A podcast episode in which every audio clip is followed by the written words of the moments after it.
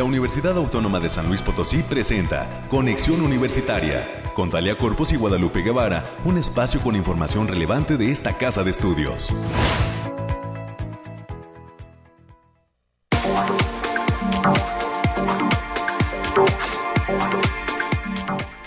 Muy buenos días de lunes. Hoy es 16 de octubre del año 2023.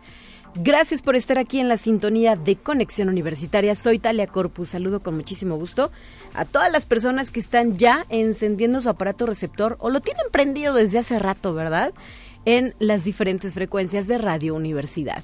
El 88.5 de FM, el 1190 de AM en San Luis Potosí Capital, el 91.9 FM con sede en Matehuala y que nos permite alcanzar cobertura en diferentes municipios del altiplano potosino. Bienvenidas y bienvenidos, quédense con nosotros hasta las 10 de la mañana, así como también quienes nos están escuchando a través de internet en la página radio radio y televisión.uslp.mx y en Spotify de forma diferida. Eh, por ahí del mediodía está listo ya el programa de cada mañana de cada transmisión. Así es que gracias por estar aquí. Hoy también quiero agradecer que nos apoye en los controles técnicos a Ángel, quien está a cargo de esta responsabilidad. Ya está por aquí, además, el productor, el ingeniero Efraín Ochoa. Eh, recuerde que tenemos líneas de comunicación y usted nos puede llamar al 444-826-1347 o 48 si así lo desea. También a través de nuestra página de Facebook, ahí estamos como Conexión Universitaria UASLP nos puede dejar eh, cualquier eh, tipo de mensaje. Los famosos inbox, ahí también los estamos recibiendo.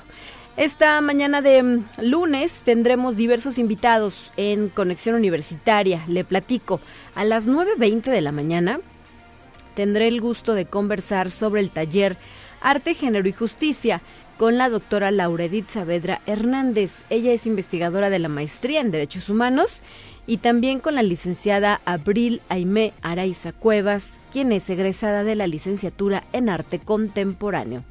Para las 9.30 de la mañana, hoy recibiré además al doctor Ricardo Alberto Guirado López, es director del Instituto de Física y coordinador de la Comisión de Apoyo Institucional del 56 Congreso Nacional de la Sociedad Matemática Mexicana, justo pues vamos a dedicar algunos minutos a hablar acerca de la relevancia de este evento que ya nos adelantaron trae invitados de lujo a eh, su próxima realización. Hay que recordar que nuestra casa de estudios, la UASLP, será sede de este importante Congreso Nacional de la Sociedad Matemática Mexicana. Para las 9.45 de la mañana, en el último bloque, conversaré con la doctora Violeta Méndez Carlos Silva. Es investigadora de la Facultad de Derecho y nos traerá detalles de su participación en lo que es el primer foro titulado Captación de Agua de Lluvia, un evento que es organizado desde instancias municipales a través del Instituto Municipal de Planeación del municipio de San Luis Potosí se va a llevar a cabo este primer foro titulado Captación de Agua de Lluvia el próximo miércoles 18 de octubre. Con esto y las secciones que usted ya conoce, daremos forma a nuestro programa. Así es que quédese con nosotros, por favor, e inicie de la mejor manera esta semana, lunes 16 de octubre. Comenzamos.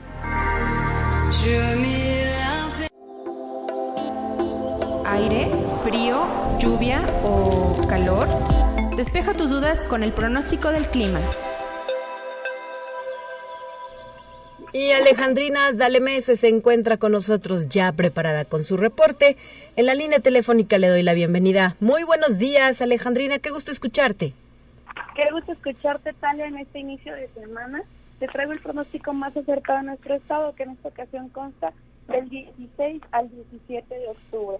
En general, para esta semana tendremos en nuestro estado cielos mayormente despejados con espacios de nubes de importancia. Estas condiciones se presentan debido al paso del Frente Frío número 6 en conjunto con aire polar, lo que ocasiona un evento norte, por lo que se esperan descensos de temperatura por las madrugadas, especialmente en las zonas tierra, en las zonas altas de la sierra. Ahora, en la zona media estarán con temperaturas máximas de 26 grados centígrados y mínimas de 13. Cielos medio nublados con espacios de sol importantes. Se esperan vientos ligeros de 5 kilómetros por hora y ráfagas que pueden superar los 15 kilómetros por hora. En la Huasteca Potosina se presentarán temperaturas máximas de 30 grados centígrados y mínimas de 17. Cielos medio nublados con espacios de sol disperso. Esperamos vientos ligeros de 10 kilómetros por hora y ráfagas moderadas que pueden superar los 20 kilómetros por hora. Y en la capital Potosina se presentarán temperaturas máximas de 22 grados centígrados y mínimas de 8. Cielos mayormente despejados con algunas nubes dispersas.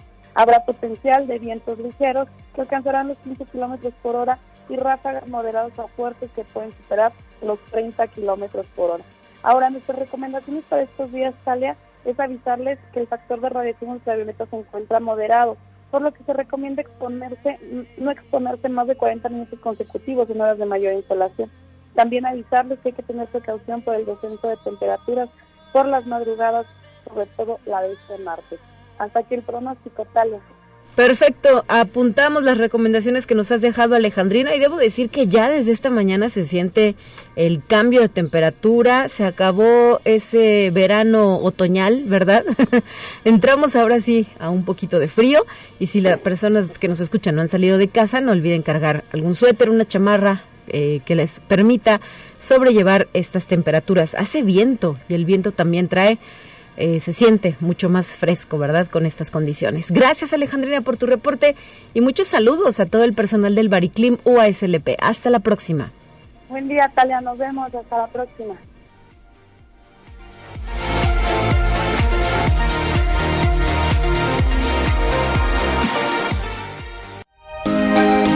Escucha un resumen de Noticias Universitarias.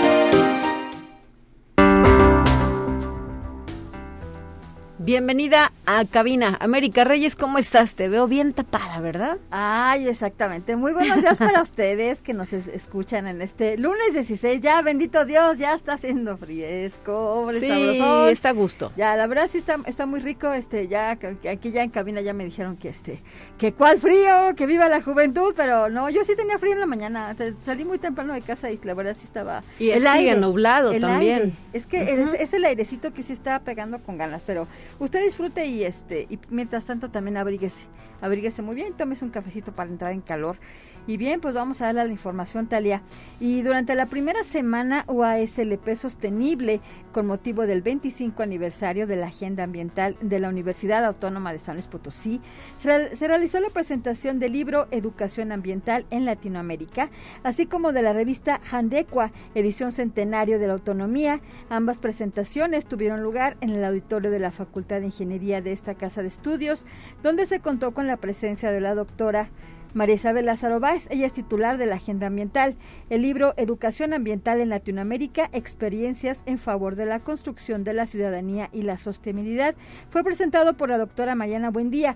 Posteriormente, y con la presencia de la licenciada Patricia Flores Blavier, ella es directora de Fomento Editorial y Publicaciones de esta universidad, se presentó la edición especial de la revista mexicana de Educación Ambiental, Handecua, dedicada al centenario de la Universidad Autónoma de San Luis Potosí durante una semana estuvieron muchas actividades, la verdad estuvo muy bien y concluyeron el pasado, el pasado viernes. Y hay mucho que rescatar todavía sobre esta actividad, sobre la primera semana USLP sustentable que organizó Agenda Ambiental. Si alguien quiere saber un poco más, puede revisar su página de Facebook, ahí se actualizó con imágenes, con eh, textos que hablan justo de lo que se desarrolló en esta importante semana. Felicidades a la organizadora, la doctora Marisabel Lázaro Báez y a todo su equipo por eh, llevar a cabo este importante proyecto. Así es. Y como parte del encuentro ANUI STIC UASLP 2023, la senadora de la República, Alejandra Lagunes Soto Ruiz, participó con la conferencia magistral La inteligencia artificial ética en el centro de la legislación futura, a través de transmisión virtual efectuada en el Teatro del Centro Cultural Universitario Bicentenario. La legisladora abordó cuestiones esenciales sobre el papel central de la ética en la formulación de leyes y regulaciones en el contexto de la inteligencia artificial y cómo estas pueden y cómo pueden influir en el futuro de la tecnología e impacto en la sociedad. Asimismo realizó una presentación de qué es la inteligencia artificial y cómo se está regulando en el mundo. Y también hablando de este encuentro Anuy Stick 2023, llegó a su conclusión allá también en el Centro Cultural Universitario Bicentenario, este evento que, que tuvo el lema La transformación digital de la educación superior para una nueva sociedad, reunió a más de 3.000 asistentes presenciales y a más de 2.700 asistentes virtuales, marcando un hito en la interacción de la educación superior con la tecnología. Este encuentro Anuy Stick 2023 se desarrolló del 11 al 13 de octubre y fue realizado en esta casa de estudios donde se ofreció un escenario impresionante para un variado programa que incluyó 10 paneles de expertos, 11 talleres especializados, 8 reuniones colaborativas, 29 stands, 4 sorteos y la participación de 40 patrocinadores destacados. Hay que decir que este evento se da en el marco del centenario de la autonomía de la Universidad Autónoma de San Luis Potosí. Así es, con una excelente respuesta y también con eh, pues una agenda intensa de actividades durante estos días que nos mencionas. Y es que la semana pasada fue de mucha chamba dentro de nuestra casa de estudios. Nos da mucho gusto que, eh, pues podría decirse ya mitad de semestre, ¿verdad? Ya mitad de semestre las actividades no paren, porque tenemos mucho por compartir justamente y pues ahí estamos vivitos y coleándose, coleando en la USLP. Así es, y todavía lo que falta, ¿no? Aunque ya para algunas facultades, pues ya entrando ya noviembre, ya es final de semestre, porque ya iniciando eh, diciembre, pues ya son los exámenes. Sí, sí, sí, y así de rápido vuela el tiempo, América. Así ya, entonces ya nada más falta el chantolo y la Navidad y ya, ya se nos acabó el añito. Pero venta, bueno, bueno, como quiera hay demasiadas actividades aquí también. Y la doctora Isabel Lázaro Báez, directora de la Agenda Ambiental de la Universidad Autónoma de San Luis Potosí, subrayó la importancia de educar a la sociedad en asuntos ambientales como la estrategia fundamental para contrarrestar la crisis medioambiental actual. La doctora Lázaro Báez celebró el compromiso de la comunidad universitaria con estas cuestiones tras la conclusión exitosa de la primera semana UASLP sostenible. Y también esta casa de estudios a través de la Facultad de Ciencias Sociales y Humanidades y de manera conjunta con el Colegio de San Luis y con ACID va a llevar a cabo mañana, martes 17 de octubre, el primer encuentro Sufragio y Participación Ciudadana de las Mujeres en México 1923-1953 y que va a tener lugar en el auditorio de aquella facultad horario de 9 a 14 horas, tanto de manera presencial como en línea. La doctora Gabriela Torres Montero, ella es catedrática e investigadora de la facultad, señaló que es importante recordar las luchas en las que se han visto inmersas las mujeres en distintas generaciones. Por una parte los esfuerzos y por otra para no perderlos y ver cómo se ha sostenido lo que se ha ganado y lo que falta por hacer. Así que los invitamos, están todos cordialmente invitados a este, a este primer evento que va a tener lugar allá en la Facultad de Ciencias Sociales y Humanidades. Ya muy pronto. Ya mañana. Ya, mañana. Ya mañanita ya. es el gran día. Es el gran día. Y el Centro de Investigación y Extensión de la Zona Media, el Balandrán de la Universidad Autónoma de San Luis Potosí, será sede los días 19 y 20 de octubre de este año del primer foro multidisciplinario de innovación social, que va a comprender conferencias magistrales, presentaciones orales, presentaciones en cartel y talleres. Esta actividad es coorganizada con el Instituto Tecnológico Superior de Río Verde. Para mayores informes pueden mandar un correo a simbext.uzm.uaslp.mx. Y también la División de Vinculación de esta universidad los invita a conocer las actividades clave del sistema logístico y cadena de suministros a través del curso en línea Introducción a la Logística y Cadena de Suministro proyectado para los días 24, 25, 27 31 de octubre del presente año en un horario de 17.30 a 19.30 horas a través de la plataforma Zoom. El costo de inversión es de 1.350 pesos y el pago puede darse en una o dos exhibiciones. Para mayores informes e inscripciones pueden mandar un correo a julisa con doble s punto gonzález arroba uaslp o bien al teléfono 4441 02 7200. La extensión es la 7118 y por parte del Centro de Salud Universitario se está invitando al taller de técnicas de relajación para el manejo de la ansiedad que será impartido por la licenciada Andrea Cárdenas Robledo. Se va a llevar a cabo el próximo miércoles 25 de octubre a las 12 horas en las instalaciones de la zona universitaria poniente. Este taller requiere de un registro previo y se solicita a las y los participantes acudir con ropa cómoda. El cupo está limitado para 50 personas, así que si usted quiere participar, pues a registrarse. A registrarse, por favor. Muy bien. ¿Qué más tenemos? Ya casi terminamos. Nos faltan un par de minutitos, América. Así es. Y la Facultad de Ciencias Químicas, a través del Laboratorio de Hematología, está invitando a la comunidad universitaria para que se inscriban a la visita que se va a realizar para conocer el trabajo que se desarrolla en el Hospital Infantil Teletón de Oncología. Este se encuentra ubicado en la ciudad de Querétaro. La visita se, realizará el próximo viernes 27 de octubre en un horario de 7 de la mañana a 17 30 horas. Las y los interesados pueden registrarse y solicitar informes a través del correo edgar.turrubiartes.uaslp mx Les recordamos que este cupo es limitado, así que para que puedan acceder inmediatamente. Y el próximo 31 de octubre del presente año es el último día de registro para la convocatoria de movilidad virtual para el periodo enero-junio 2024. Este programa permite estudiar materias de tu plan de estudios en u otras instituciones las cuales podrás revalidar. La, esta participación no tiene costo, pero hay que cubrir ciertos requisitos académicos.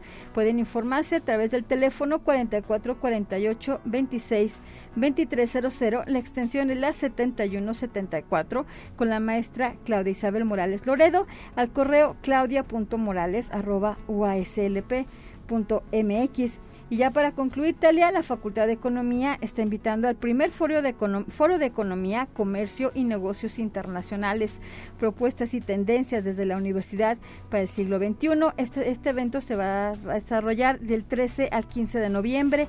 Las inscripciones están abiertas y pueden consultar la convocatoria a través del link https dos puntos diagonal diagonal www.economía.uaslp.mx, diagonal páginas, diagonal estudiantes, diagonal 4748. Perfecto. Pues muchísimas gracias, América Reyes, como cada mañana, por apoyarnos aquí en Conexión Universitaria con esta información relevante. Que tengas una excelente semana. Así es, buen día para todos y mejor semana. Gracias, 9 de la mañana ya con 19 minutos y debemos señalar también que desde eh, lo que es el CIESAS. Se está haciendo una invitación a las personas interesadas a participar en la convocatoria del Encuentro de Investigadores de la Huasteca, Antropología e Historia en la Huasteca Nuevos Avances. Es ya la edición número 22 y se llevará a cabo del 22 al 24 de noviembre de forma presencial e híbrida el plazo para la recepción de trabajos se encuentra abierto y se ha extendido hasta el próximo 27 de octubre.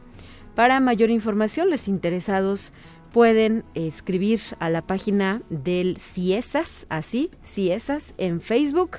Ahí se encuentran todos los detalles de esta convocatoria a la que se espera pues haya muy buena respuesta, no solo de la comunidad USLP, sino de diferentes eh, de diferentes eh, instituciones. Así es que, pues, eh, a revisar estos detalles y participar en el evento. 9 de la mañana ya con 20 minutos. Vamos a más. ¿No tres?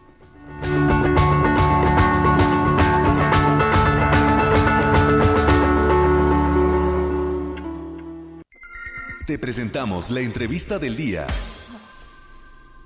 Vamos con nuestras primeras invitadas aquí en la cabina de Conexión Universitaria. Ya está con nosotros la doctora Lauredit Saavedra Hernández.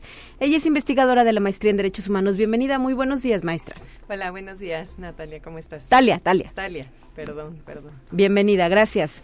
Y la licenciada Abril Aime Araiza Cuevas, egresada de la licenciatura en Arte Contemporáneo. Hola, Aime. Hola, hola, gracias, Talia. Bienvenida a cabina también de Conexión Universitaria.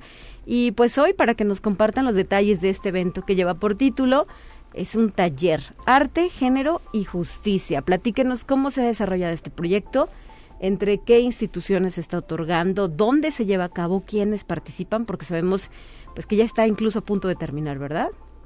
Estamos a la mitad, justamente.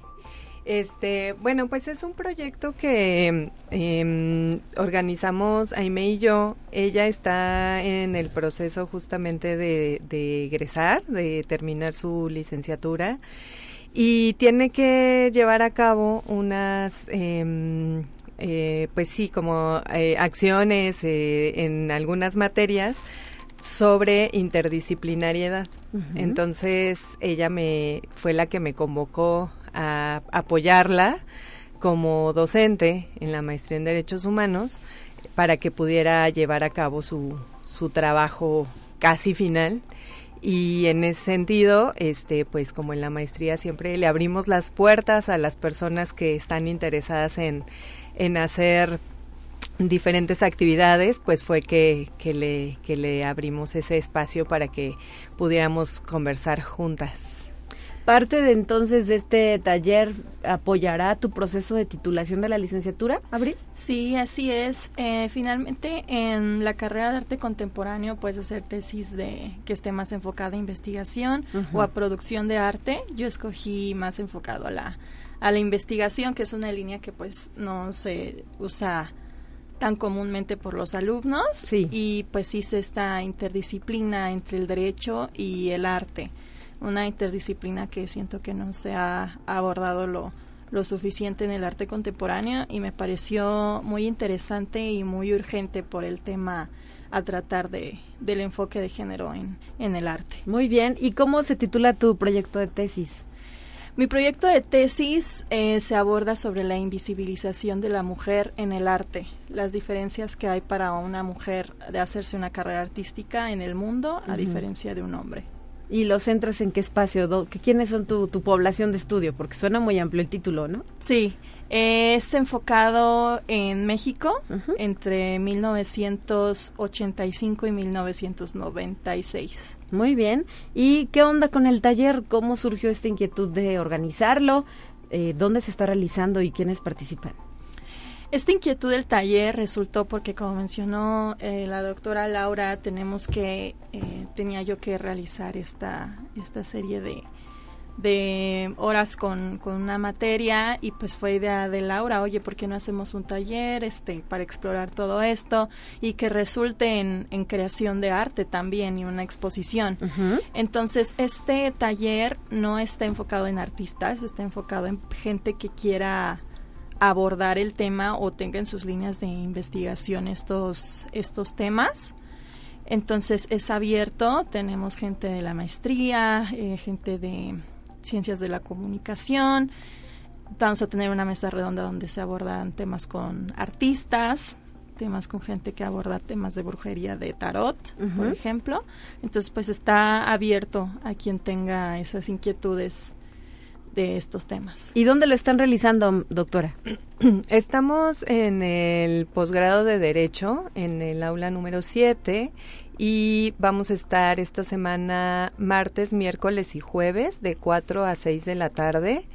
Eh, y esta semana vamos a abordar los temas que tienen que ver con arte y justicia desde la perspectiva de género y eh, el jueves justamente es el día que tenemos a dos invitadas que van a estar platicándonos sobre cómo es que se aplica en la realidad y en trabajos concretos estas estas tres disciplinas como una forma de multidisciplinariedad en el arte. Entonces, eh, es abierto, es gratuito. ¿Y quiénes son las eh, invitadas? Es Irma Luna y Adriana Cuellar.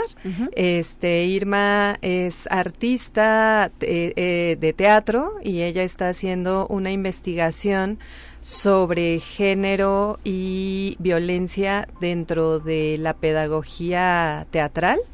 Y nos va a hablar sobre cómo ha armado su investigación desde ahí y Adriana Cuellar, que ella eh, actualmente está justamente en la coordinación de arte y trabaja investigaciones sobre historizar la brujería este desde una perspectiva también eh, que tiene que ver con el arte. Entonces, la idea es que nos puedan compartir justamente cómo es que ellas eh, llevan a la práctica la teoría que hemos estado viendo en este taller.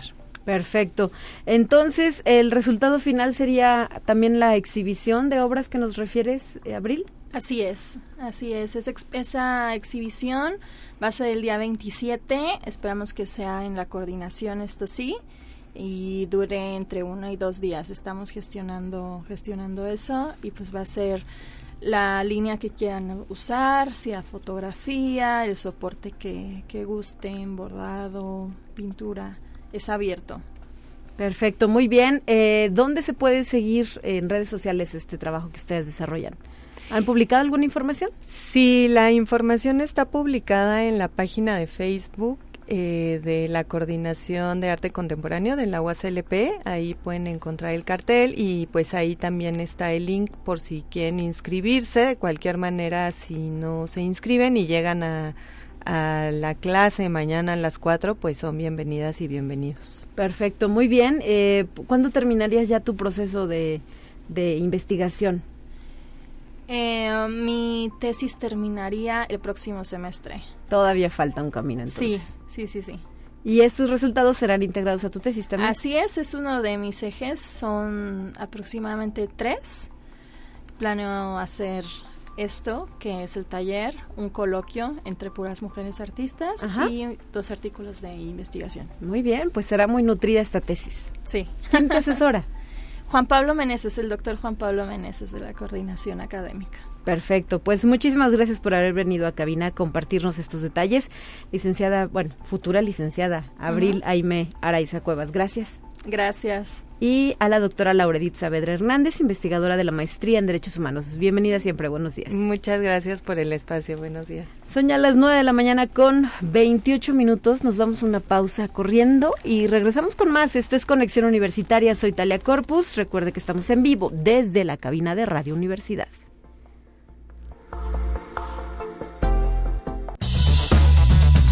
Es momento de ir a un corte. Enseguida volvemos.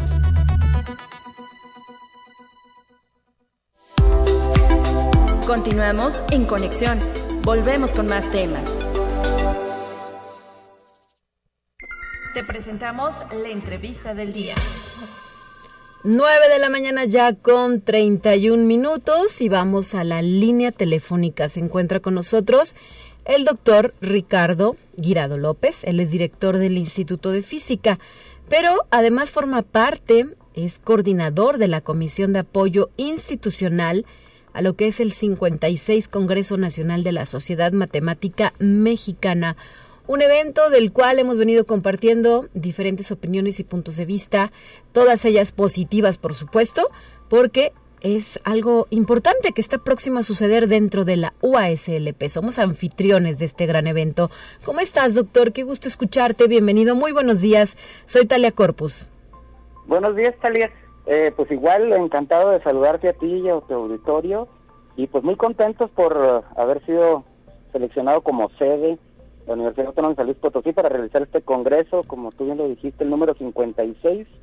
Pero fíjate que es muy especial porque aparte coincide con el 80 aniversario de la Sociedad Matemática Mexicana. Muy bien. Una sociedad científica pues muy antigua.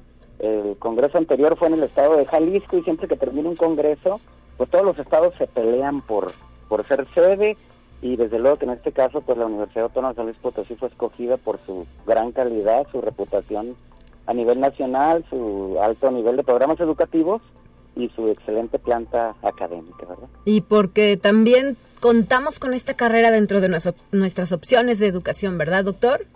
Sí, claro, la licenciatura en matemáticas aplicadas y enseñanza de las matemáticas es muy importante pero también eh, tenemos posgrados en matemáticas aplicadas, en física, matemática y matemática aplicada. Y, aparte, fíjate que las matemáticas están presentes en todas las carreras, en las ingenierías, en la medicina, en la biología, en la química, en la física, hasta en las ciencias de la comunicación.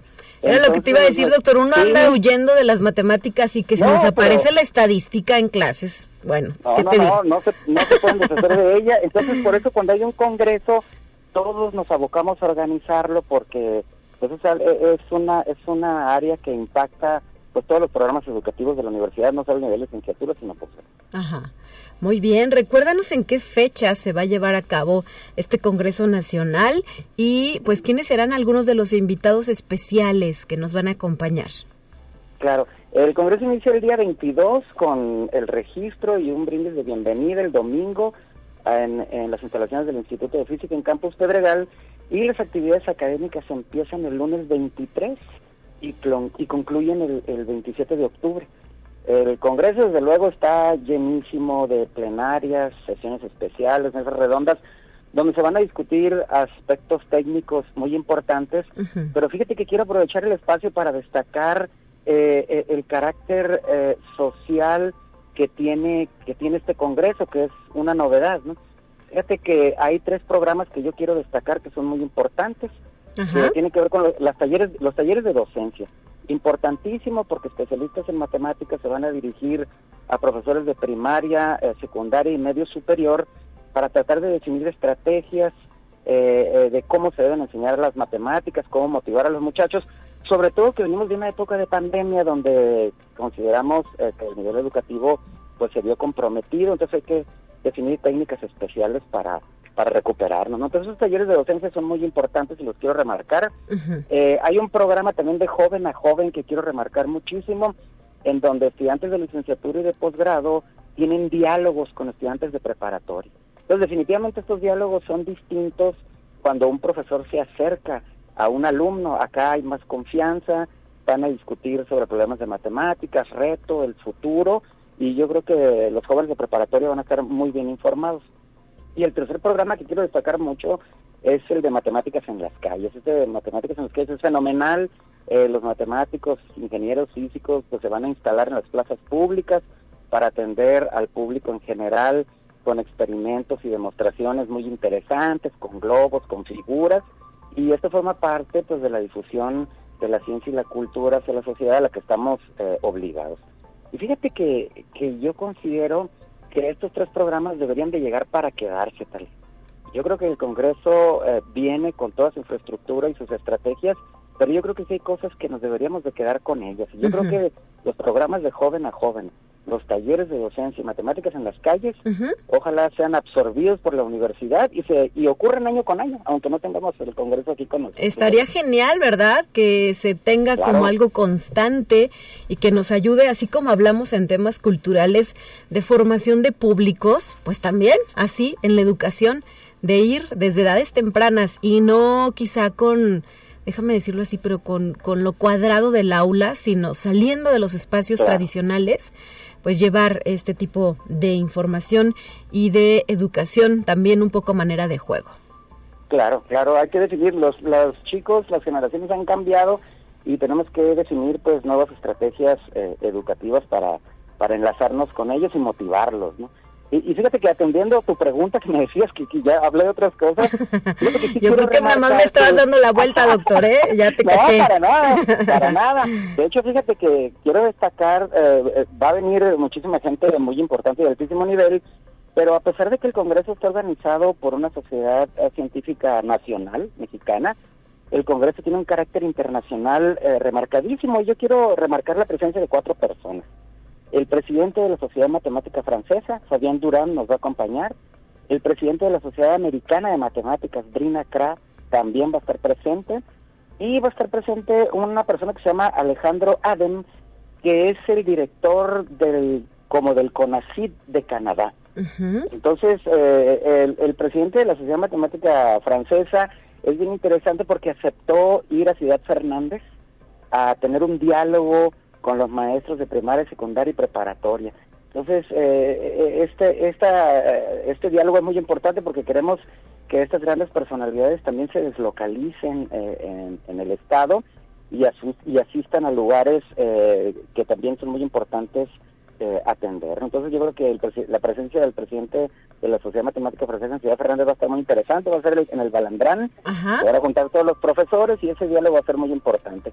Y para los jóvenes, fíjate, quiero remarcar que va a venir una influencer, Talia. ¿Quién? Hablando ahorita de una influencer española famosísima que se llama Lara Grima, eh, es divulgadora, tiene su canal de YouTube y, y transmite de manera muy amigable eh, y sencilla, eh, problemas muy complejos de matemáticas. Ella va a estar de manera presencial en el auditorio de la Facultad de Ingeniería.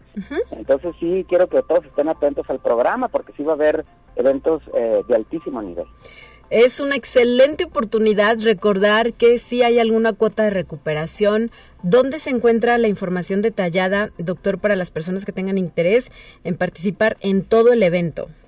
Sí, los, fíjate que de los de los eh, talleres los talleres muy importantes tienen una pequeña cuota de recuperación que es de 400 pesos. Sí. Eh, eh, el programa general con toda la información detallada lo pueden consultar desde luego en la página de la Sociedad Matemática Mexicana. Nada más pican en el Google Congreso Sociedad Matemática Mexicana 2023 y aparece una página con el programa a detalle, con costos, horarios, eventos, pláticas todo está perfectamente organizado y dividido por sesiones. Las sedes van a ser el Bicentenario, el Centro de Emprendimiento e Innovación Potosina y el Instituto de Metalurgia, todos perfectamente ubicados eh, eh, alrededor del Bicentenario. Perfecto, muy bien, pues eh, ya viene con todo este Congreso número 56 de la Sociedad Matemática Mexicana. ¿Quiénes más apoyan la realización de este evento desde la UASLP, doctor? Sí, es, es un grupo muy grande, desde luego está la Facultad de Ciencias, eh, la Facultad de Ingeniería, el Instituto de Investigación en Comunicación Óptica, la Secretaría de Investigación y Posgrado, el Instituto de Física y una gran cantidad de profesores, alumnos, brigadas de, evacuación, unidades de, derechos universitarios. estamos listos para atender eh, del orden de 1.500 a 2.000 participantes con muchísimo gusto. Es un congreso híbrido, entonces habrá toda la tecnología necesaria para pasar de una charla presencial a una charla no presencial sin ningún problema. Este, y todas las pláticas que sean eh, en, eh, de vía remota estarán disponibles desde luego en la página de YouTube de la Sociedad Matemática Mexicana para que la puedan consultar los que se las llegaran a perder. Perfecto. Todo perfectamente organizado. Muy bien. Oye, eh, doctor, también me gustaría preguntarte y, y ser pues muy muy claros en esto. ¿Desde dónde nos van a visitar? ¿A quiénes, con quiénes vamos a contar? ¿De qué otros estados vienen? Sí, normalmente estos congresos eh, pues los atiende estudiantes y profesores investigadores pues de toda la República, desde Baja California hasta Mérida. Eh, la ventaja que tenemos nosotros siempre en San Luis Potosí cuando organizamos este tipo de eventos es que geográficamente somos un lugar muy atractivo. Como dice el corrido, colindamos con, ¿qué? con nueve o siete estados. Sí, sí, sí. Este, sí, entonces hay una, hay una gran afluencia, habrá estudiantes de todos lados, de la UNAM, de, de la Universidad de Guadalajara, de Guanajuato, Monterrey, Sonora, Sinaloa. En fin, es un Congreso Nacional eh, de una gran tradición y, y que siempre avanza, eh, innova en las técnicas educativas, científicas. Y yo creo que es una gran fiesta eh, que somos afortunados de, de no solo eh, poner a los universitarios en contacto con ella, sino también al público en general, desde el punto de vista cultural, de la derrama, derrama económica, el sector turismo. Entonces es una, es una gran fiesta académica, cultural, eh, económica, de turismo, que, que, vale mucho la pena aprovechar. Perfecto, bueno, pues ahí está la invitación y con ese entusiasmo y esa energía nos quedamos, doctor Ricardo Guirado, sabemos que será un éxito y pues enhorabuena. Claro que sí, los esperamos a todos y, mucho ánimo y que disfruten del evento. Gracias, gracias, muy buenos días. Un abrazo para todos. 9 de la mañana ya con 42 minutos. Tenemos más información ya preparada para usted.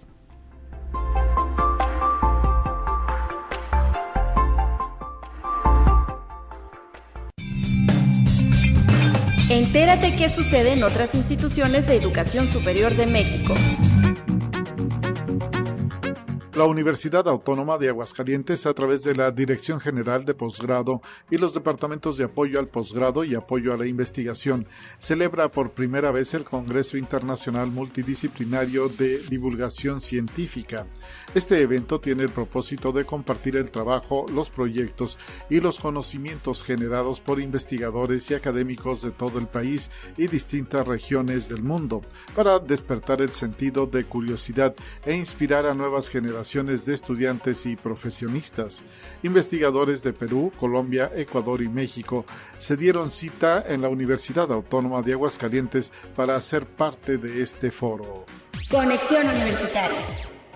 Debido a sus contribuciones académicas y de activismo en favor de los derechos de la ciudadanía y los elementos policíacos frente a la crisis de violencia que azota a México y América Latina, el Congreso de la República de Perú entregará el premio Gestor de Paz 2023 al doctor Rubén Ortega Montes, profesor investigador del Centro Universitario de la Ciénega y miembro del Observatorio sobre Seguridad y Justicia de la Universidad de Guadalajara. Dicho galardón eh, se entregará en el recinto del Congreso peruano. Se le otorga a personalidades y organizaciones internacionales que contribuyen a la construcción de cultura de paz y seguridad desde sus respectivas trincheras. Conexión Universitaria como recordatorio de la lucha que sostiene la comunidad universitaria. El rector de la Universidad Autónoma de Sinaloa, doctor Jesús Madueña Molina, agradeció al Honorable Consejo Universitario y a la comunidad de Sinaloa la solidaridad mostrada en la persecución política que vive la institución y sus autoridades por parte del gobierno del Estado. Lamentó que cada vez más se enlode a la Casa de Estudios de Sinaloa en noticiarios nacionales, diciendo que la institución está promoviendo una guerra sucia cuando quien la generó fue el propio gobernador de Sinaloa. Así lo apuntó el rector. Conexión Universitaria.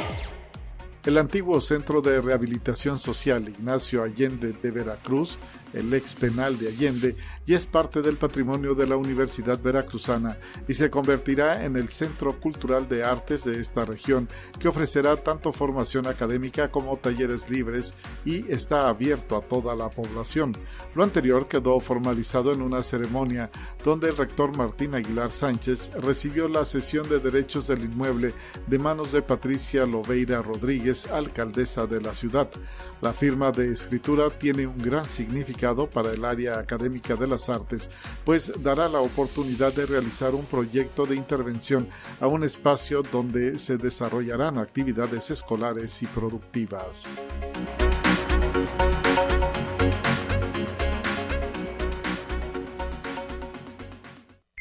Te presentamos la entrevista del día.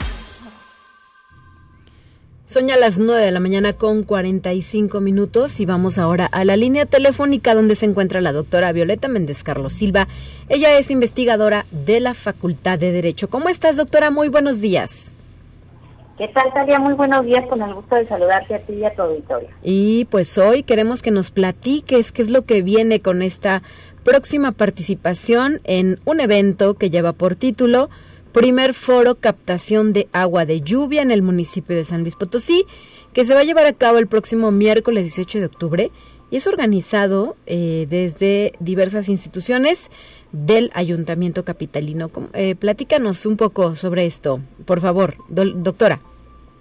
Claro que sí, con mucho gusto. Bueno, pues mira, eh, estamos nosotros eh, como, como ciudad muy preocupados precisamente por esta situación de, de, la lluvia.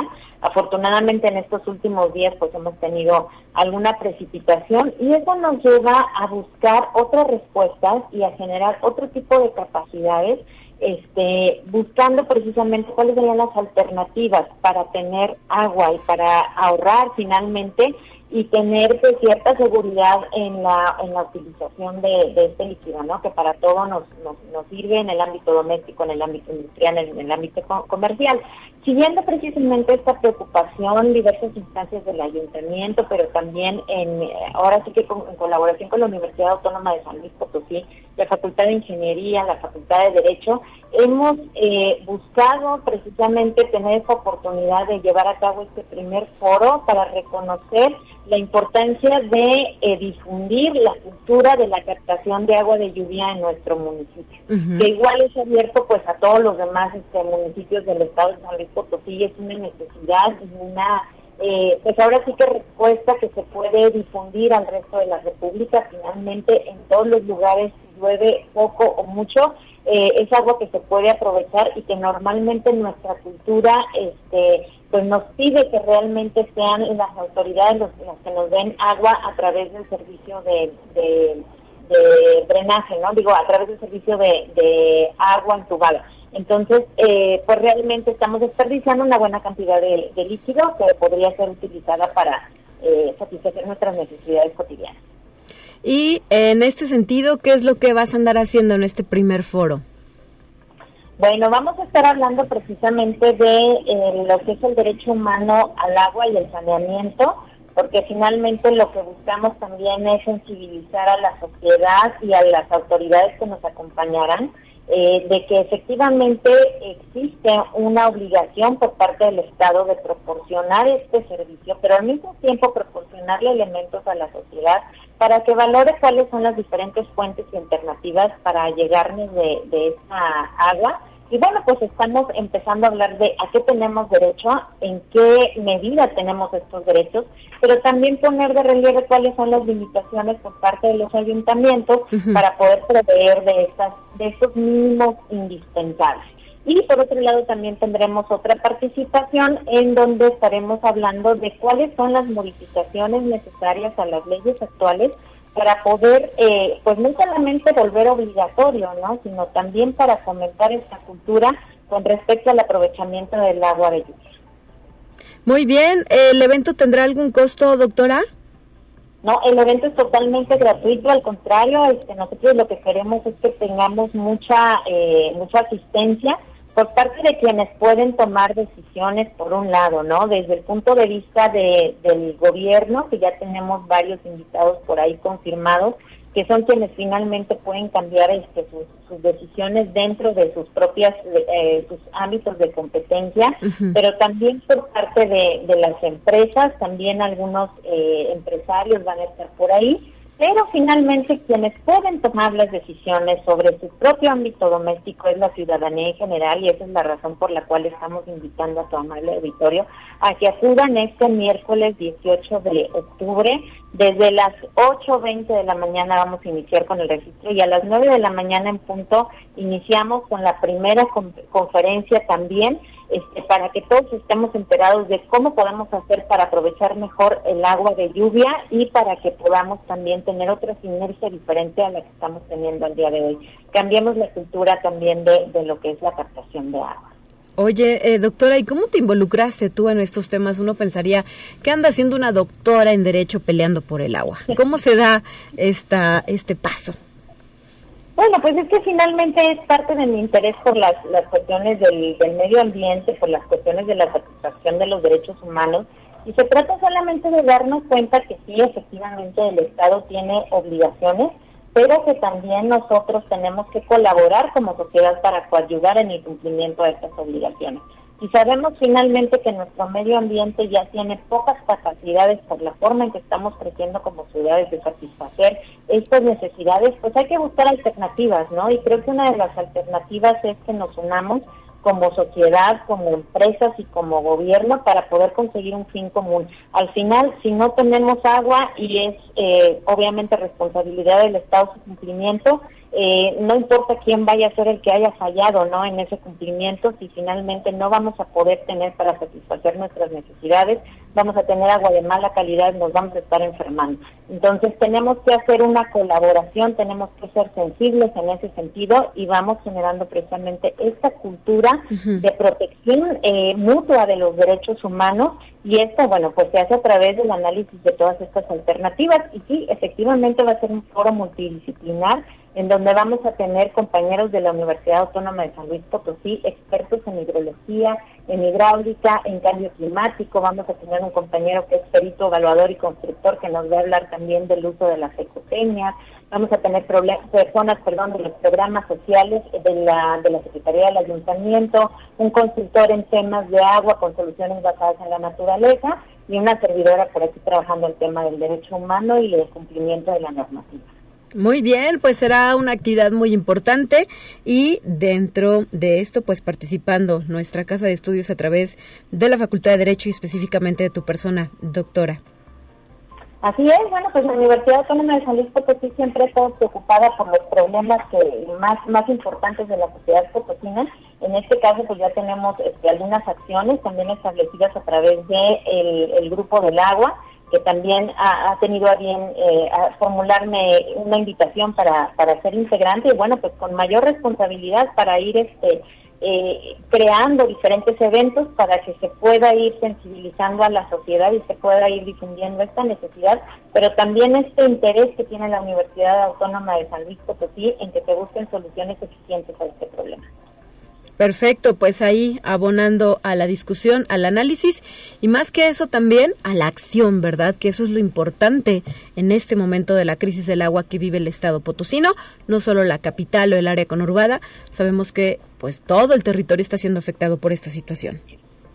Claro que sí, de hecho hay varias situaciones que nos van a poner ahora sí que en, en el ojo del huracán en los siguientes días. También tenemos por ahí el tema de de aparentemente un interés de volver a activar el tema de Monterrey 6, que también impacta en el Estado. Tenemos el problema de la sequía, del cambio climático. Las soluciones que se demandan de verdad son de manera urgente y entonces es importante que nosotros como ciudadanos tomemos esa acción. Incluso ahorita que está lloviendo, de verdad, saquen este saquen sus cubetitas, saquen recipientes para poder contener el agua y al final pues vamos a tener para satisfacer algunas necesidades, tal vez no sea agua que del todo esté, esté utilizable para todas las labores de la casa, pero sí nos puede servir para algo y de verdad estamos desperdiciando un recurso que literalmente nos está cayendo del cielo y que eh, nosotros por la cultura que tenemos, pues decimos, es algo que se desperdicia, ¿no? Finalmente no nos interesaba el agua que de, la lluvia, pero finalmente es un recurso que puede ayudarnos como una alternativa a estas deficiencias que estamos teniendo en los últimos tiempos. Bueno, muy bien. Pues muchísimas gracias, doctora Violeta Méndez Carlo, por traernos esta información. Un abrazo grande y excelente arranque de semana para ti. Igualmente para ti, para todos ustedes, un abrazo grande, muchas gracias y nos escuchamos pronto. Son ya las 9 de la mañana con 55 minutos. Nosotros terminamos emisión. Esto eh, fue Conexión Universitaria. Tenemos ya lista nuestra última sección del día. Y antes de despedirnos, me gustaría señalar también que el día de ayer por la tarde-noche trascendió el fallecimiento del licenciado Teófilo Torres Corso, ex gobernador del estado de San Luis Potosí, ex senador, ex diputado local, empresario potosino, y esta casa de estudios, la Universidad Autónoma de San Luis Potosí, lamenta su deceso. Desea a familiares y amigos que encuentren pronta resignación, descanse en paz. 9 con 55, nos vamos pues con la última sección de esta mañana y este martes, de regreso en los micrófonos, Guadalupe Guevara. No se pierda Conexión Universitaria.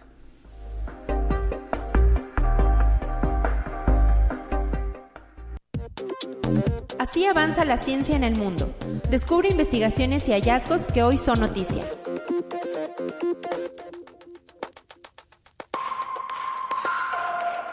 Un estudio de la institución médica australiana Walter Annelisa Hall Institute ha revelado que cerca del 3% de la población mundial padece un cambio genético que aumenta el riesgo de inflamación en el organismo, uno de los medios a través del cual se manifiestan un sinnúmero de enfermedades. La investigación ha sido publicada en Nature Communication y detalla que algunos seres humanos portan una variación del MLKL, un gen que regula uno de los mecanismos de muerte programada de las células en los tejidos, lo que puede traducirse como una mayor probabilidad de desarrollar ciertas enfermedades, especialmente patológicas inflamatorias. Conexión Universitaria Investigadores del Laboratorio Nacional Oak Ridge en Estados Unidos imprimieron en 3D el mismo tipo de rueda que la del diseño utilizado por la NASA para su robot lunar, utilizando un proceso de fabricación aditiva de última generación. Demostraron la eficacia de esta tecnología para obtener piezas especializadas en el escenario de la exploración espacial. La rueda fabricada aditivamente está inspirada en las ruedas livianas existentes de un rover de exploración que la NASA planea enviar a la Luna en 2024 para mapear su polo sur.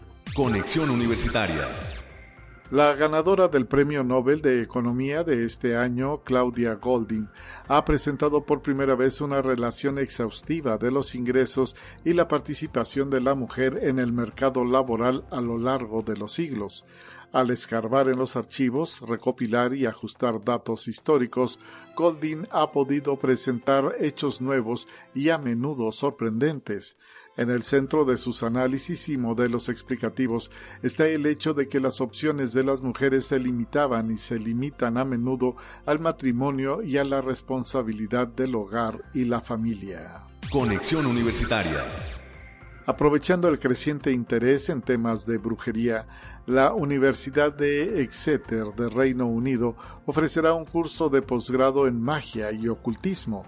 La carrera multidisciplinaria, que comenzará en septiembre de 2024, se basará en la historia, la literatura, la filosofía, la arqueología, la sociología, la psicología, el teatro y la religión para estudiar el papel de la magia en Occidente y Oriente.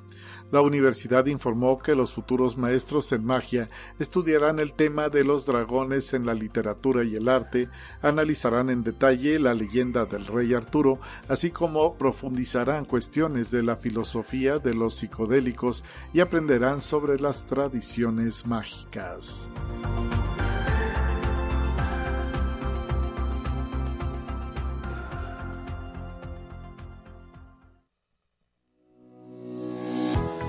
La Universidad Autónoma de San Luis Potosí presentó Conexión Universitaria con Talia Corpus y Guadalupe Guevara.